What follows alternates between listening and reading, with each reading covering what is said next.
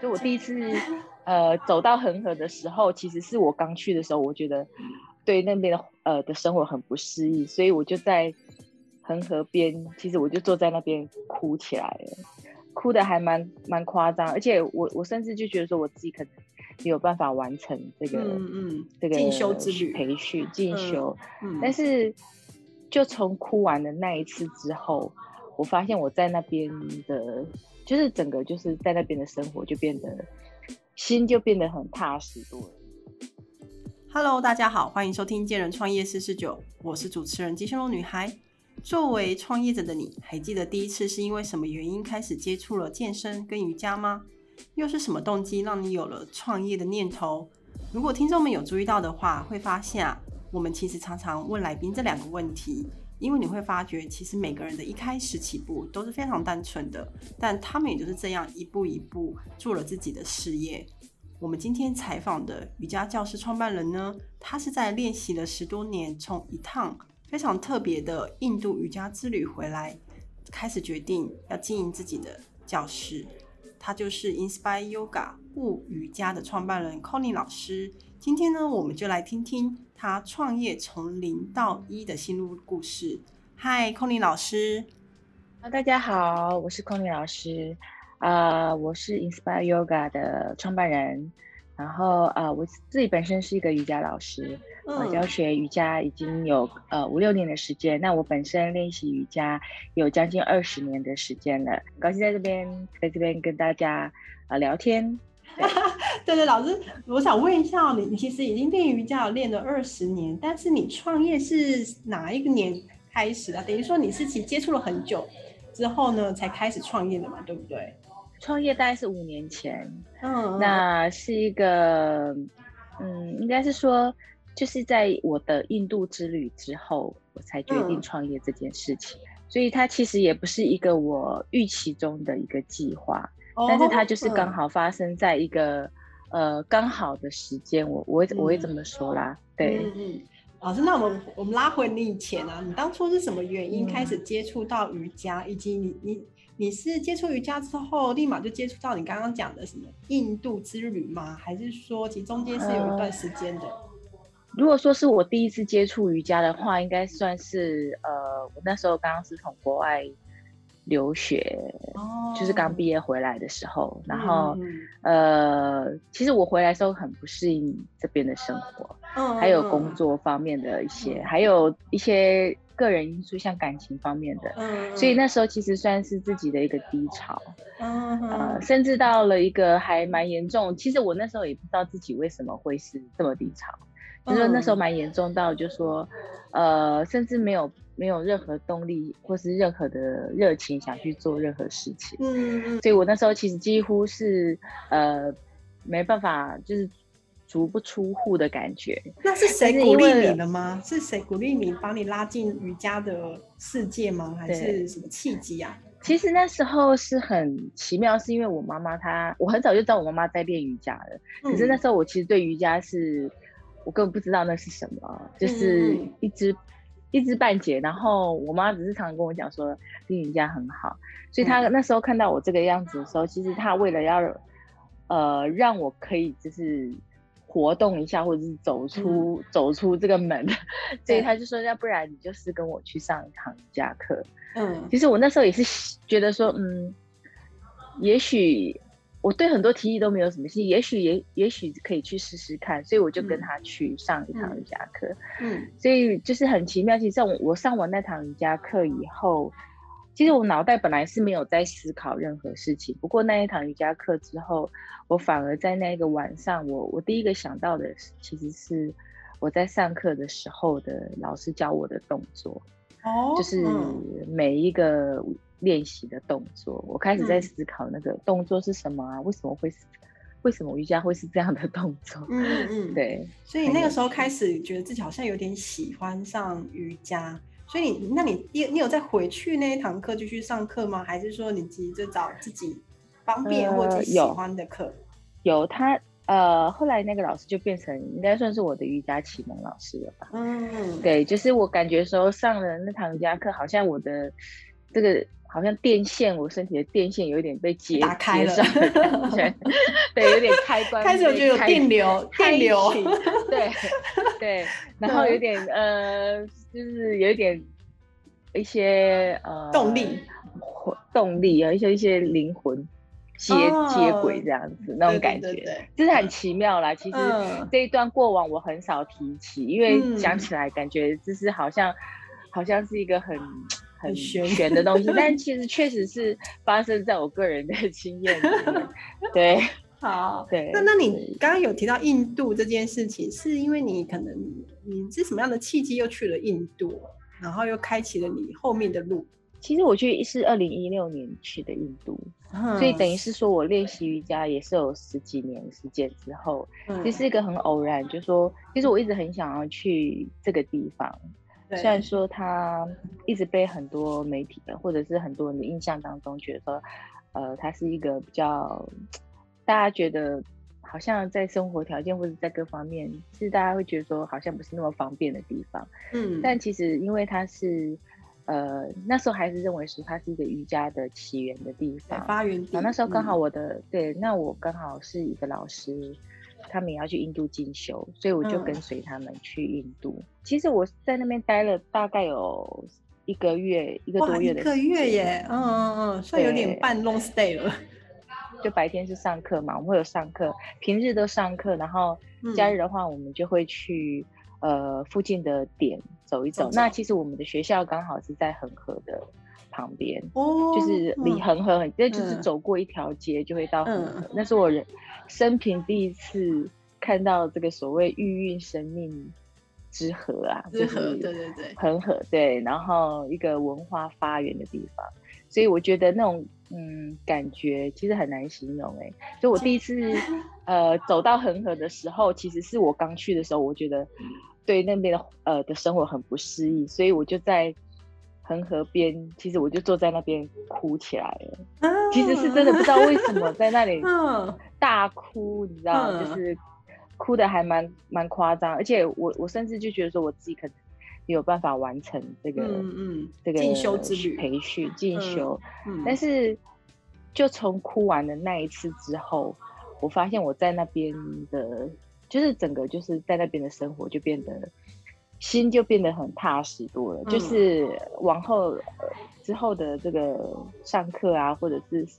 自己的生活，就慢慢的其实就融入当地了。哎，为什么啊？好超神奇哦！其实我也觉得很神奇。对啊，嗯，其实我那时候在那边的时候，我心里只是跟这个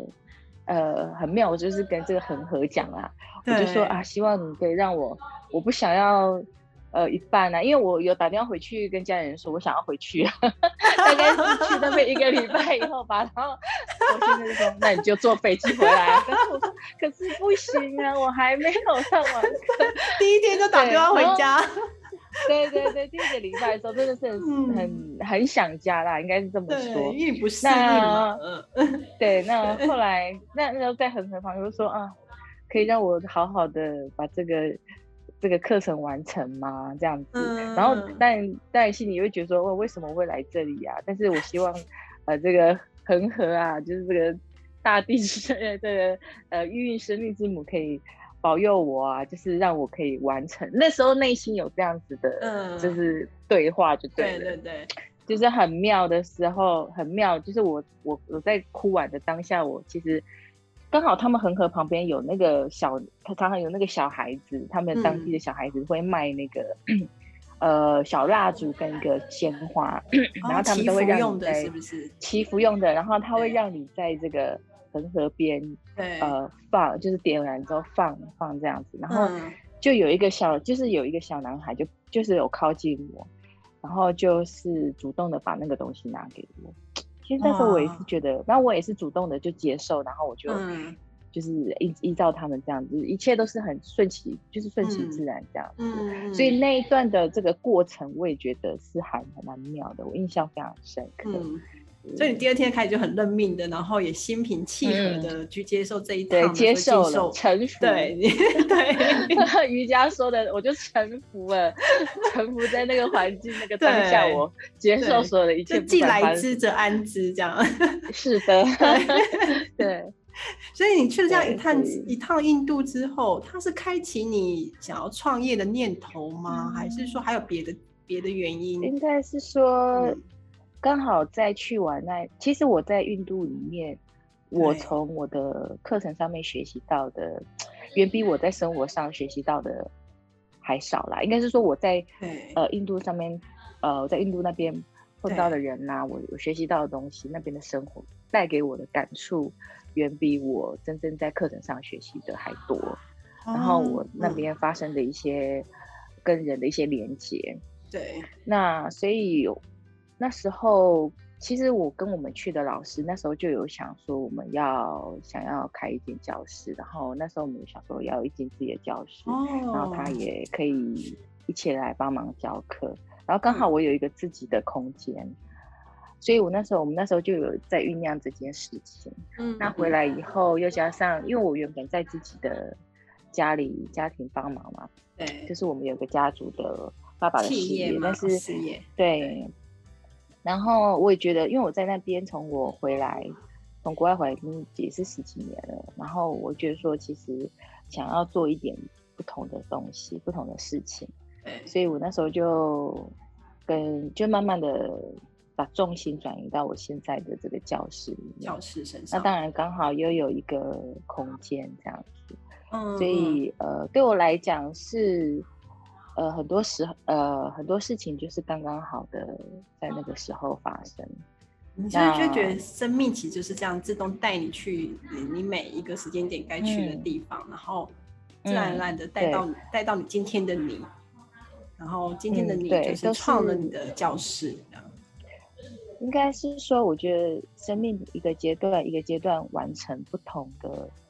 人生给你的不同的任务或功课以后，他就会给你另外一个。嗯，那可是你不知道为什么，他反正就是给你一个，然后要你去学习的东西。对，所以就好像是我前面十几年在家里面帮忙，嗯，呃，好像刚好我我弟弟回来了，然后也可以接手家里事情，哦那，好像我的任务好像也完成了一些，所以我就会又给了我另外一个另外一个不同的学习这样，嗯嗯。呃，体验，嗯，所以我就是也是很认命的，不能说认命吧，应该也是说我就是很自然的去接受它。嗯，好啊，老师 c o l i n 老师再问一下哦，你你现在的教室名称叫做 Inspire Yoga 嘛？你可以跟我们聊聊看，你这个 Inspire Yoga 你的取名是怎么来的，以及你当初希望这个教室，你想要它是怎么样的一个感觉的教室，然后你的经营理念大概是怎么样子？当可以跟我们聊聊看这一块吗？Inspire Yoga 是一开始我觉得要取一个 Inspire 是一个呃英文，所以当时英文名称，那当时我只是嗯想要取一个让大家可以记忆深刻的一个名字，然后好像好像你看到你就会很呃很好念得出来这样子。嗯那所以我们是看着这个，我们是在电脑上找的，那觉得这个 inspire 很符合我心心里想要的的一个名称。那时候觉得这个英文名字念起来也不难念，也嗯蛮好理解的。嗯但是后来其实真正我认为这个教室真正让这个教室好像比较容易记忆的是我们的中文名字啊、哦，中文就是什么？这个嗯。悟悟悟嘛，悟悟瑜伽嘛，对领悟悟瑜伽，因为那时候领悟的悟，嗯。那时候是因为我取完英文名字之后，觉得说，嗯，那可是有些人他可能不会英文啊，那你还是要取 老师真的很贴心哎、就是就是就是哎，那个那个音音音什么的，inspire 真的有些人我对这个名因为有些有些老创办人他可能觉得他的定位要在比较比较高一点，所以他就会只留在英文这边，还没有想到说要要取个中文名字。老师真的很贴心，还取嗯呃，对，然后其实后来我就是在，所以我在一本书上有一次在一本书上看到一段话，嗯。上面就是有一个启发嗯。领悟，嗯。诶，觉得这个启发领悟跟我的这个英文很像哦，我突然看到这个悟哦。悟，然后就不知道为什么他就就进入了我的脑袋，就是物瑜伽，嗯。我觉得哇，物瑜伽感觉很很有那一种能量。嗯，那时候我觉得“物”这个这个字很有一个能量，嗯，物瑜伽，因为也蛮好记的，嗯。后来我就赶快打电话给我老师，我就说“物瑜伽”，你觉得怎么样？他马上就是 他也感受到那个能量，太好了，就这个了。结果结果就变成我们的这个中文的名字反而比我们的。英文名字还要大家比较能够耳熟能详的感觉，就是哎，你去悟啊，啊悟悟，你去悟教课，去悟上课，就是就是说，哎，然后反而说，哎，inspire 是哪一间？就会有那一种感觉，对，就是很妙。那后来我们就是反正就是有英文，然后有中文，那悟我觉得很符合。符合我们心中的一个想法，就是说，物它是一个心在一个无嘛，就是无心的意思。哦。那我们的这个心轮又呃，我们的心又代表我们心脏这个位置，代表我们的心轮的位置嘛。瑜伽里面我们有七个脉轮，那心轮连接我们的上面的三个脉轮跟下面的三个脉轮，所以它是一个很重要的、很重要的位置。然后呃，再来就是它是好像一个。中心的所在，灵魂所在，那它的代表的颜色又是绿色，所以呢，你会看到我们的 Inspire 的 logo 其实都是绿色的 logo，所以它其实呃，我们很多主色，我们在很多地方的主色都是用绿色的，所以它是有一个连接，有一个想法，还有一个理念在里面。嗯。对，老师，那你刚刚说你说这个物是有一个想法、一个连接、一个理念在里面，你可以再更具体点跟我们讲说，你想要传达的，你想要告诉你的学生，或者是告诉消费者，你们的理念到底是什么？其实我们的教室的理念，其实应该是说，我们人生其实一路瑜伽的修行很像，其实是很广又很很广泛的，它其实是跟我们生活有很大的关系。那它是一个一道修行的法门嘛，所以，呃，应该是说我们在我们人生的经历当中，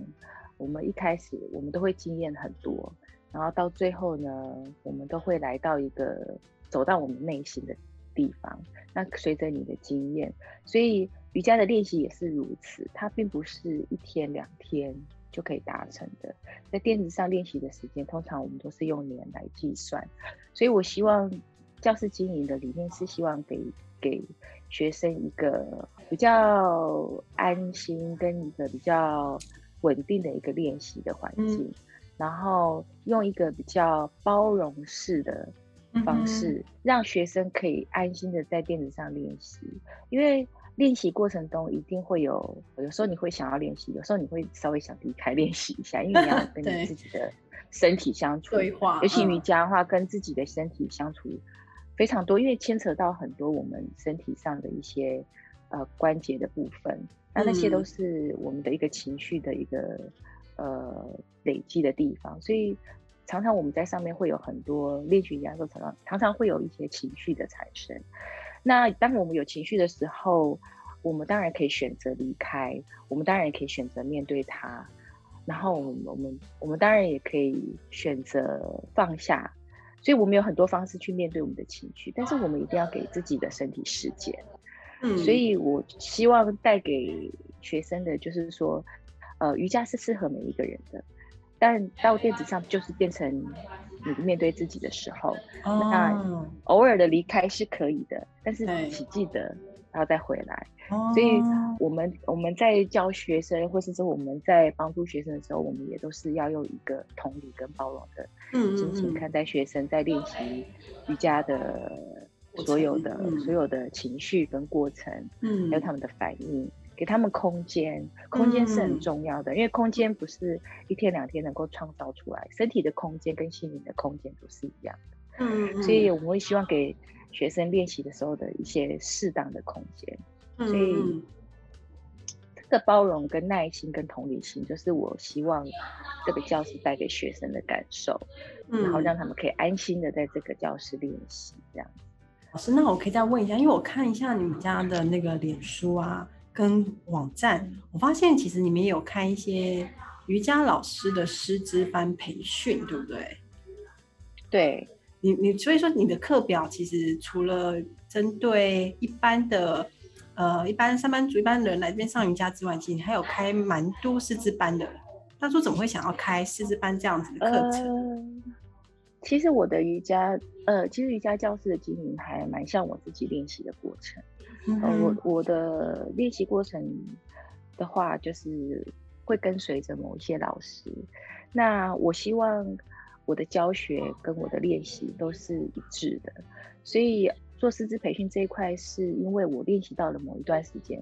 我觉得我要去分享我自己的练习的过程，或者是分享一些我的学习。那这个也是提供给现在瑜伽练习者或者资深的瑜伽练习者一个管道，去成为老师。那成为老师之后呢，呃，就是我成为老师之后，他也可以可能可以继续在我们的教室继续教学。所以，我们教室的的另外一个理念就是有一个传承的味道在里面，就是说，呃，学生练习完以后，他可能会变成老师，那老师之后又会去教学。变成教教他的学生，那他的学生学到一段时间之后，他可能又想要做一个培训，所以又会在我们教室继续培训。那当然，培训完之后也不一定会在我们教室教学，他可以呃到外面去教学。但是你会发现，说我们的教室老师的教学的这个理念跟概念是还蛮蛮一致的，就是因为我们都是跟我们老师学习的，也是我们现在帮我们培训。师资培训的老师，所以这是一个好像一个，我感觉是一个比较传承的概念哦，就生生不息，比较生对，然后一个连接，师生连接，嗯嗯嗯，对，师生连接的一个概念。就算说以后我们的老师出去外面教别的学生的时候，我们也可以把我们的理念去带出去，或者从教学方式带出去，呃，给外面的学生。啊，然后具备我们教室的这个呃精神的一个教学的方法。老师，你这样子很像是在培育很多的种子，就是你们的文化跟理念的种子，然后培育成师资之后，不但可以往下教，他或许到外面去也可以去顺便推广你们的理念，这样子的感觉。其实我觉得每一个老师，瑜伽老师都是在散播一个瑜伽的种子。我觉得他们都是天生富有如此的使命，所以我觉得瑜伽老师就是一个还蛮，呃，需要一个很自律的一个角色，还有需要一个内内心修行，就是内在的修行还蛮蛮多的一个，就是他自己的本身的瑜伽练习的体会要蛮多的一个职业。所以我觉得瑜伽老师不容易。嗯，因为他们都背负着一个责任，这样。只是我自己，因为我自己是这样练习过来，所以呃，我也会希望，呃，我的教室是朝，呃，会希望我的教室朝这样的方向去走。嗯，呃，所以我我教室很少经营别的课程，大部分都是就是瑜伽相关的课程。嗯嗯，我们会有哲学的课程，也会有一些就是不同派别的。瑜伽的课程，但是都不脱离这个瑜伽的主轴跟精神，这样。嗯，好，老师，那我问一下，因为其实你这样经营下来大概三年、四年的时间，对不对？嗯，四年，你这样四年。那你这样年了，已经第五年了，哦第五年了，哇，好厉害，好厉 害！一路走来，有时候都觉得说，嗯，怎么走到这里的？到底我这 对老师，我就是要问你这个，你怎么走过来的？你想想看，你当初那老师，那你你回想一下，你觉得你这样子一路走来的创业过程，有没有什么觉得跟你当初要创业前的那个想象有很大不同啊？比如说，你可能觉得说，哎，其实不同，对啊，有没有什么创业后发现说，啊，原来有这么多事情要管哦？或者是原来这个也是我要去注意的，不同的，对对，是有没有印象比较深刻，或者聊聊的？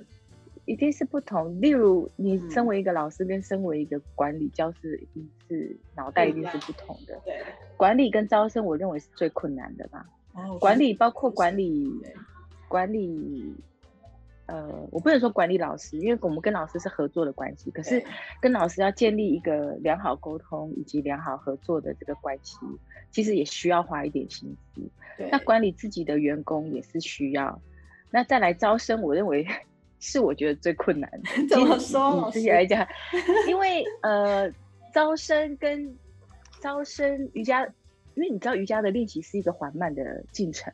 但是招生有时候有一个时间性，嗯，呃，你如何招生又变成到一个比较偏商业性的行为？可是，对，可是我们就是要把，就好像说我们要把好的产品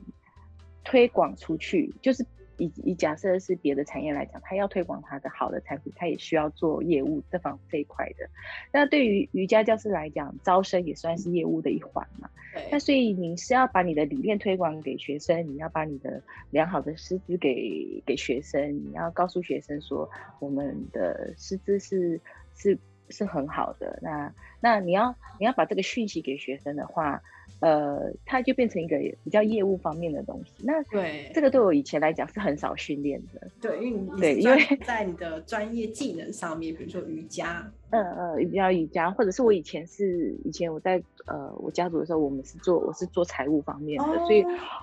所以我也很很少会去要去去贩卖什么东西，或者是去做业务的话，销售销售一些呃，或者是走销售这一块。对。那可是招生的话，就会变成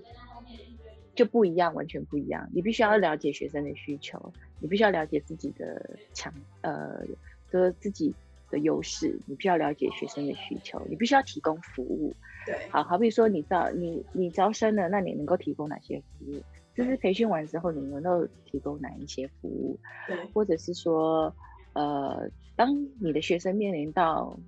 呃，困难，他虽然想参加，可是他面临到了一些困难，他不了解这个课程，那你如何解释？用他们的可以理解的方式去解释，而不是用我们教学的角度去解释。哦，这个是很完全不同的。对对对对。对，因为身为一个老师，有时候你会很想用自己的语言教学的方式、语言去解释这个东西，但是未必这个东西。呃，能够是打进到一般大众的心里，所以你必须要站在一般大众的心里去理解他们的需求。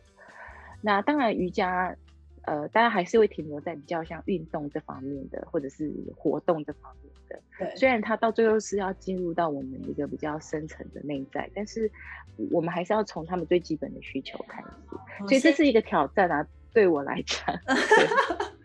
就先先以。老师，那你觉得在招生这一面，你觉得哪哪哪个面向是最有效的？对于一个完全对瑜伽是不认识的，甚至对你们是不认识的，哪一个面向的跟他沟通，他是觉得最最有用的？先从他所面临到的身体的问题去去去，其实就是腰酸背痛，啊，对，或者很久没有运动了。我我我最常碰到一个问题就是，我完全都没有练过瑜伽。我完全，你们有没有入门的课程？对对对，这种你有没有基础的课程？对，我完全都没有，而且我筋骨很硬。对，怎么办？其实，如果你一个老师，呃，我常常觉觉得说，你一个老师的角度来讲，其实就会觉得说，呃，以前我以一个角老师的角度的时候，我会觉得说，你就是筋骨很硬，你要来上啊。对。然后基础，那没关系啊，你就来啊。这样子就是我们可能不会想要去回答这方，因为对我们来讲，呃，对教学的老师来讲，就像就是呃，我们的练习过程中是，我们都是从不会开始的，一直到我们慢慢的去跟我们的身体做熟悉。嗯，对。但是但是我们知道这中间是有一个很困难的过程，可是这个我们又很难去跟很难跟学生讲。可是当面对当你要去招生的时候，可能你就要比较站在。他的角度角度去去想的，比如说我完全都不会，对，我完全都没有练过，我可以参加吗？那你就必须要先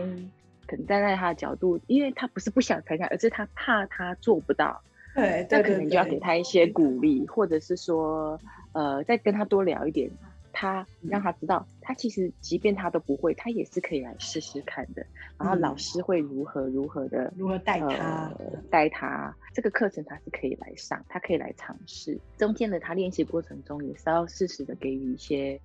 呃关心啊，多去聊一下，嗯，或是适时的适时的给一些关心。那这个就是比较不一样的地方，我觉得。那这方面其实我学了很久哦。从一开始不是老师，你怎么学的？这对你来讲好像是最大的挑战。你怎么学？因为从你可能之前的经历完全没有在做第一线的销售，你你怎么学啊？你是从一直去沟通，然后慢慢揣摩到底什么样的方法是最有用，还是说你真的跑去可能问朋友，还是怎么样？因为这个东西真的好难问人哦。嗯，因为你问你问回来的东西未必是适合你的，对，所以所有会成为你自己的东西都是你去体会出来的。对，我我是包括包括很多有关于管理的事情也是一样。那就就这一块的话，当然是从一开始很生疏，中间你可能一定会出，就是会会有不顺的时候，一定会，然后。你必须要让自己去，一定会有一些很不舒服，或是你觉得很不顺的感觉。可是你还是要把自己，就是还是要让自己推出去。大部分我们都是因为很很担心，或是很恐惧某一些要去面对自己不擅长的东西。对，没错。那我是，譬如说，面对学生对你的质疑，面对面对学生对你的这个对他自己的没有自信的时候，然后又对你的质疑，所以有时候你必须要。再去试，再去试，多多试，多去跟他聊，然后在中间去体会他讲。有时候他们讲的东西未必是他们讲的，可能是背后背后他有另外一个情绪，所以这个过程是需要一段一段时间。不过我觉得，就是做自己不舒服的东西，通常都是让你成长最快的，就好像你来。对我常常这样讲，这我蛮认同的，这我蛮认同的。对，就是你会想要逃避，其实我也会，我我四年来常常逃避，早上起来都很想逃避，因为我早上对，对我常会对自己说，你今天逃得了一时，逃不了一辈子，所以还倒不如分期付款，就是 对，从现在开始面对，对，然后。至少可以疼痛不是那么的巨大，你可以分期慢慢付出去，到最后其实有一天会付完的，然后你得到东西也会是你最强大的东西。嗯，对，而且通常是这样嘛，你越逃的东西，到最后它还是会，就是它还是会迟早有一天会来找你。所以每天早上，常常早上起来说啊，我要去面对我最不舒服、最不擅长的事情。然后想完一轮之后起来，又继续做着这些事情，所以呃，就是到现在，你问我还有没有会害怕，还有没有觉得很不舒服，我还是会有，还是会有那一种 moment，对对对对，呃，但是你知道怎么样去面对他们了？其实重点不是在于完全没有，重点是在于你怎么怎么调解他们，或怎么跟他们相处。对，而且永远都会有，不会，他这事情是不会消 失。没错，每天都都会有大大小小的不舒服。嗯，所以这是跟我们的练习很像，有时候在瑜伽练习上面，其实真的蛮像的。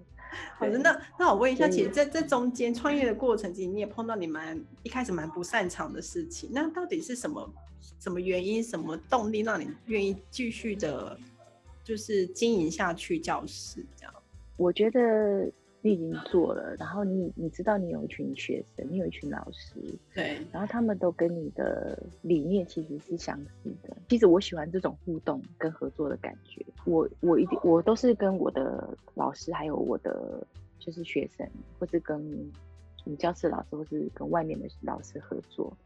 那其实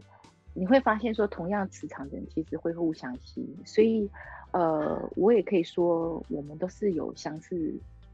呃理念，或者是说我们的沟通，或者是我们的频率、价值观，所以价值观或是对教教学生这一块的方式，或者在教学这一块的方式，呃，我们都是有类似的想法的，或是说我喜欢的，或者是他们也觉得认同我的，嗯，呃。就是做的方式，所以我喜欢这种共同一群有相似理念的共同完成某一个目标的感觉。然后我喜欢在这个互动之中产生的一些故事跟回馈，嗯，跟火花。然后你就会发现说，你有时候会很感动的是说，你会看到这当中有一些潜力无穷的，是每一个人的潜力都是无穷的。嗯，当他发挥出来的时候。你就会觉得，你就会觉得内在的那一种能量，就会就会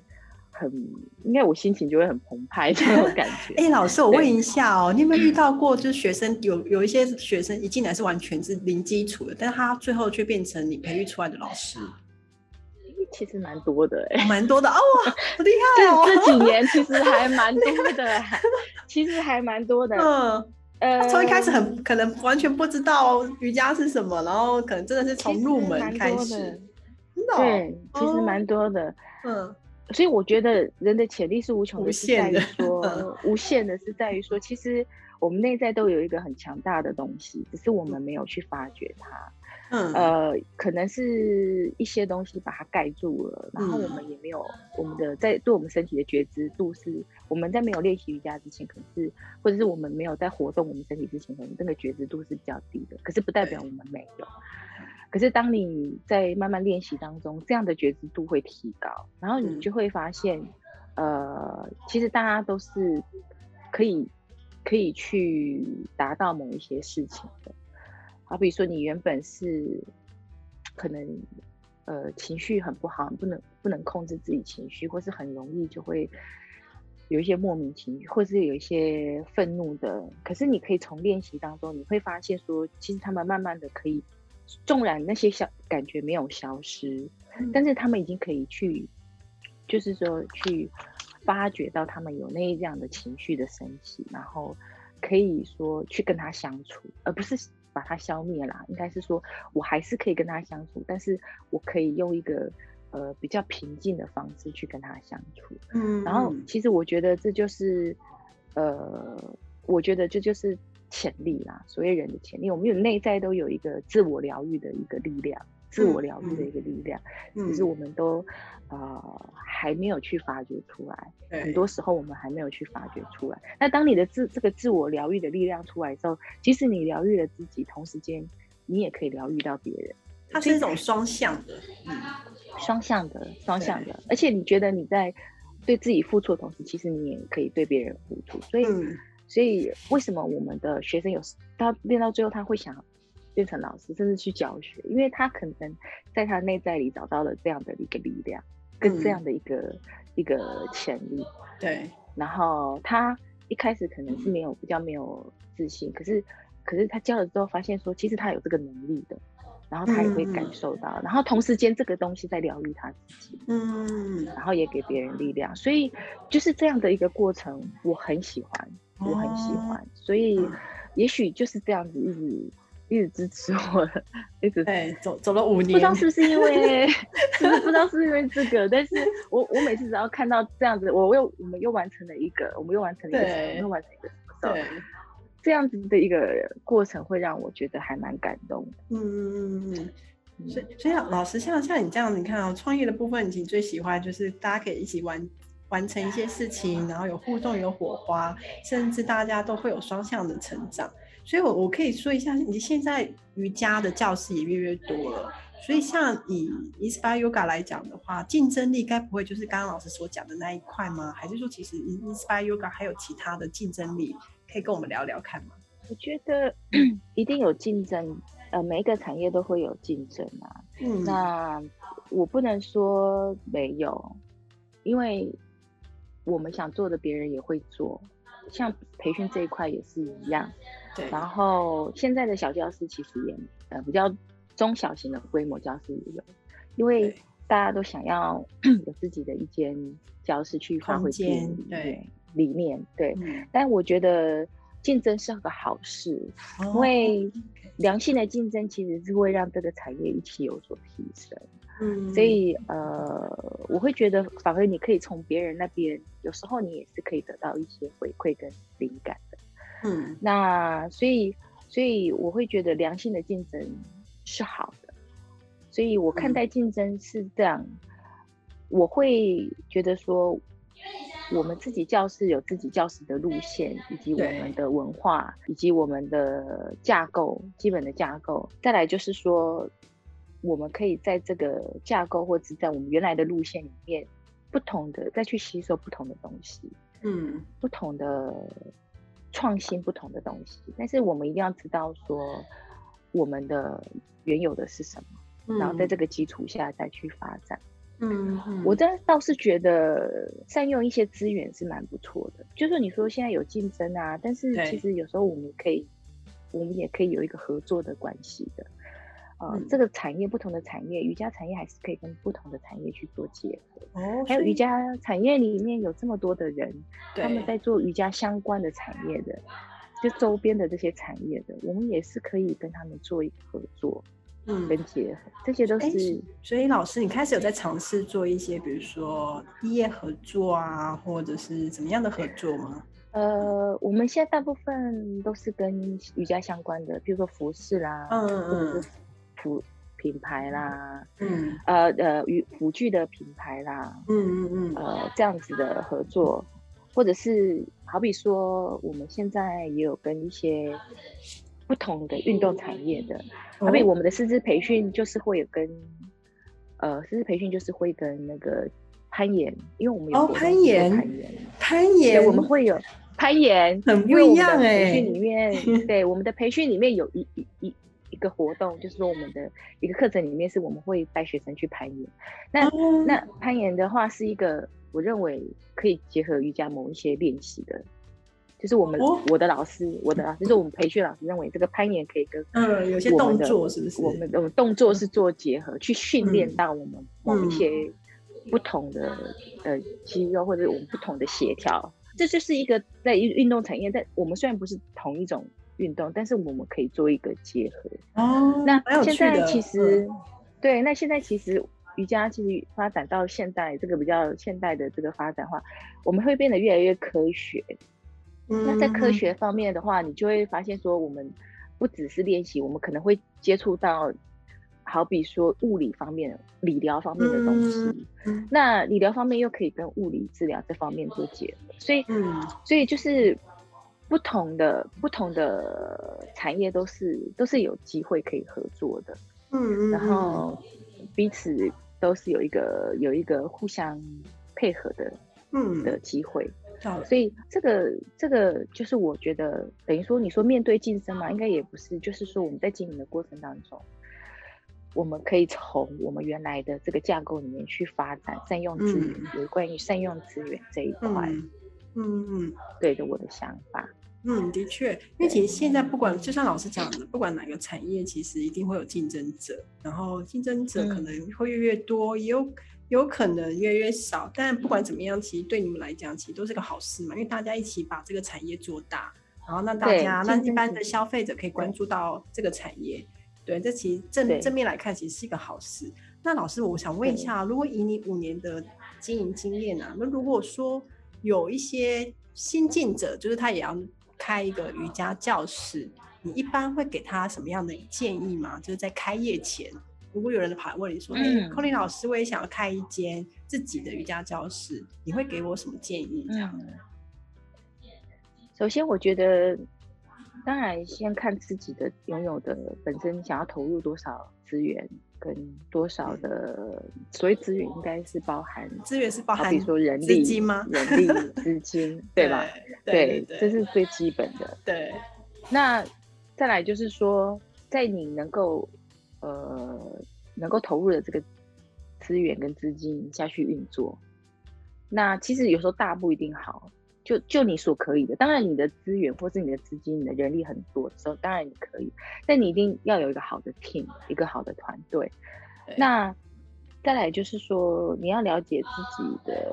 特质、擅长特质，就是说你应该是说你想要你你本身你这个跟你的练习的特质，你本身特质是什么？那你希望这个教室能够呈现出什么样子的一个？一个方向，嗯嗯，等于说是了解自己的优势啦。其实这个还蛮老生常谈的，但这个很重要，很重要，因为很重要，因为光了解自己这件事情就是一个很难的事情。对，呃，需要时间去摸索的。嗯，因为现在大部分，我觉得有时候我们是看到别人，呃，觉得别人好像不错。对对对，会觉得好像那样做很不错，我也跟着做。想法，嗯。对，但是其实别人的你觉得别人不不错，可是可是那可能是适合他的方式，未必是适合自己的方式。嗯，所以而且适合自己方式才是自己觉得最舒服的方式。嗯，所以我真觉得说了解自己是一个还蛮重要的课题。那再来就是说，对于时间的对管理，你要节省很多时间。的话，你必须要做好管理。所谓节省时间，是说，因为如果你是假设你今天是一个教室的经营者的话，你的时间应该是拿来教学，拿来做一些，假设你是自己教学，你可能时间要拿来教学。那假设你是请别人来教学，那你的时间可能是拿来做一些教师的课程的规划，跟教师未来走向的策略性的规划。所以说，你必须要把你的时间节省在这边，不不要把时间放在一些琐碎的管理上面。嗯，所以变成你的管理平台，我认为还是要做起来，基本的管理平台。好比约课啊，嗯好比好比呃，员工管理啊，好比资金呃，就是营收好像营收的管理啊，这些啊，你你要怎么课学生学生买课了，你要如何管理学生这个买课的这个历史历史流程，对不对？他什么时候买的？他可能买完之后，他有一阵子没来上课，但。这个这个是一个长时间，所以你要怎么做好这个平台，还有你的宣传的宣传的平台，呃，这个也是蛮重要的。你要怎么做好这个资讯资讯的集中？你有没有网站？也许也许有些人觉得说网站好麻烦哦，我还要架架设网站，真的没没有没习干。老师，我问你，你其实你觉得一定要架网站吗？因为我看其实蛮多教室 大概一定会有社群，一定会有 FB 粉丝页，但不见得有网站。做网站，当然，FB 社群现在是比较夯的一个，IG 也很夯啊。对，那其实而且比较多人嘛，比较多人在使用网站，感觉现在好像是好落伍的东西，对不对？以前以前大家才用网站，但是我做网站最重要的一个，当然你做网站，你就要去管理它，不能不去管理它，不能把它放着，这样它就失去了它的意义了。对，但我做广网站最重要原因是我要把这个资讯集中。就是说，你要了解我教室。如果你今天今天借由 FB 去滑动，有太多的资讯又是散乱的了，所以你其实不好理解。但是做网站的话，你点进去，你就可以看到我的理念也在里面，我的老师的资讯也在里面，我的课程的资讯也在里面，我的培训的资讯也在里面。对，所以它是一个整合资讯的地方，一个放置所。所以倒不是说。当然，它我认为它也是一个很好的，